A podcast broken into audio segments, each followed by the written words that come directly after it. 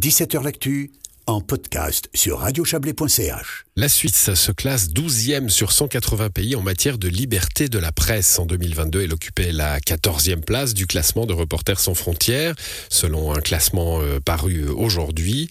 Euh, des aspects restent cependant problématiques dans le pays. On va en parler avec vous, Denis Masméjean. Bonsoir. Bonsoir. Vous êtes le secrétaire général de Reporters sans frontières suisse. On a l'habitude de dire euh, point comme nous en Suisse. Hein, bah si, il y en a en tout cas 11 comme nous, voire mieux que nous. Oui, alors euh, bon, globalement, la situation est, bonne en, Suisse.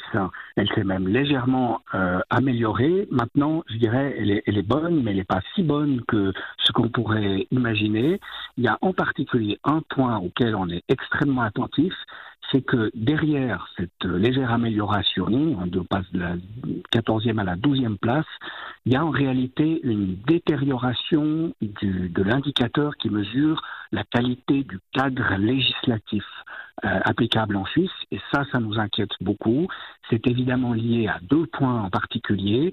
C'est les mesures provisionnelles euh, qui peuvent être demandées devant la justice civile contre des médias, qui ont été durcies à l'égard des médias l'année passée. Alors les mesures provisionnelles, juste pour dire, c'est euh, la, possibilité pour quelqu'un qui s'imagine ou qui se, pense atteint par un article de suspendre sa publication.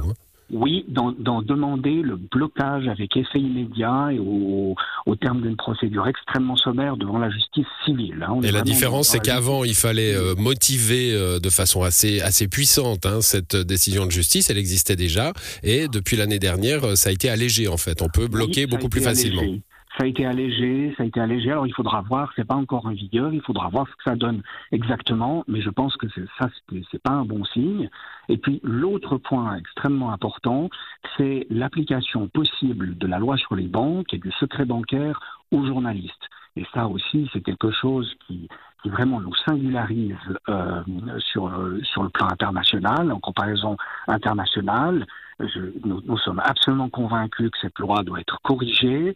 Il y a des premiers signaux positifs qui sont venus du Conseil national. Il faudra voir ce que ça donne. Et là aussi, on sera extrêmement attentif. En attendant, on a sur ces deux points un cadre législatif qui nous, qui nous péjore, et qui, mmh. qui, s'est détérioré. Euh, et qui, si on prend cet indicateur-là, on est au, actuellement au 37e rang. Hein, on n'est pas au deux. Voilà. Donc les autres indicateurs sont évidemment beaucoup mieux et compensent, mais cet indicateur-là, c'est un problème. Ouais, il faut dire que euh, on, a ces leaks, hein, euh, ces, ces, ces, grandes enquêtes journalistiques internationales autour euh, de, de l'évasion fiscale, etc. Euh, un, un, journaliste suisse risque jusqu'à trois ans de prison hein, s'il utilise des données qui auraient été volées, subtilisées dans le dans le monde de la banque. Oui, trois, voire cinq, selon la manière dont on lit la loi. Il n'y a pas de jurisprudence là-dessus, donc on ne sait pas exactement quelle est la, hmm. la portée de, de, cette loi. Il y a, les juristes discutent, ils sont évidemment pas d'accord entre eux. Les, certains euh, au Parlement, certaines voix au Parlement disent que de toute façon ce ne serait pas applicable. Mais enfin, pour le moment, il faut partir de l'idée que ça pourrait être applicable et que des journalistes qui utiliseraient des données bancaires soustraites euh, illégalement dans un établissement financier risquent des peines le cas de prison. Bon, il y a la situation économique des médias aussi hein, qui préoccupe euh, RSF en Suisse, mais ailleurs euh, aussi, j'imagine. Euh, on va passer un peu à l'international. Hein. C'est la Norvège qui, truste la première place de la liberté de la presse depuis quelques années déjà, depuis sept ans, je crois. Il y a l'Irlande, le Danemark, bon, les pays scandinaves, gna gna gna, comme d'habitude. et puis dans les fins fonds du classement, sans beaucoup de surprises, la Corée du Nord, la Chine, le Vietnam. Bon. Il y a, y, a, y a, un point sur lequel j'aimerais terminer avec vous, Denis Masméjean, c'est euh, là, j'imagine que c'est assez global. Hein, euh, c'est l'apparition euh, popularisée peut-être par Donald Trump hein, des, des fake news, de, de, de, de, la désinformation euh, qui vient des réseaux sociaux, qui vient de réseaux euh, obscurs, mais qui vient aussi des dirigeants aujourd'hui et de plus en plus. Oui, c'est un point, vous avez raison de le, relever, c'est un point qui nous a beaucoup frappé. Dans deux tiers à peu près des, pays, nos, répondants, parce qu'on se sert pour faire ce classement, de, on interroge des, répondants dans chaque euh, pays, dans deux tiers des pays, les, les nos répondants nous ont indiqué que des acteurs politiques utilisent les moyens de la désinformation pour des, des campagnes politiques. Donc c'est les acteurs politiques qui se mettent à utiliser ce type de ce type de méthode. Et ça, évidemment, que c'est c'est inquiétant.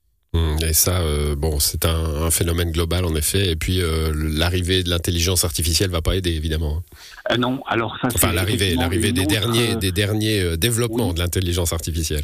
Oui, absolument. Euh, c'est une autre, un autre facteur euh, extrêmement important qui, à notre avis, fragilise, disons, l'environnement euh, dans lequel évoluent les, les, journalistes, parce que pour le public, il devient de plus en plus compliqué et difficile de distinguer sur les réseaux sociaux, dans, disons dans l'environnement numérique en général, de distinguer le, le, fiable du non fiable, le vrai du faux, etc.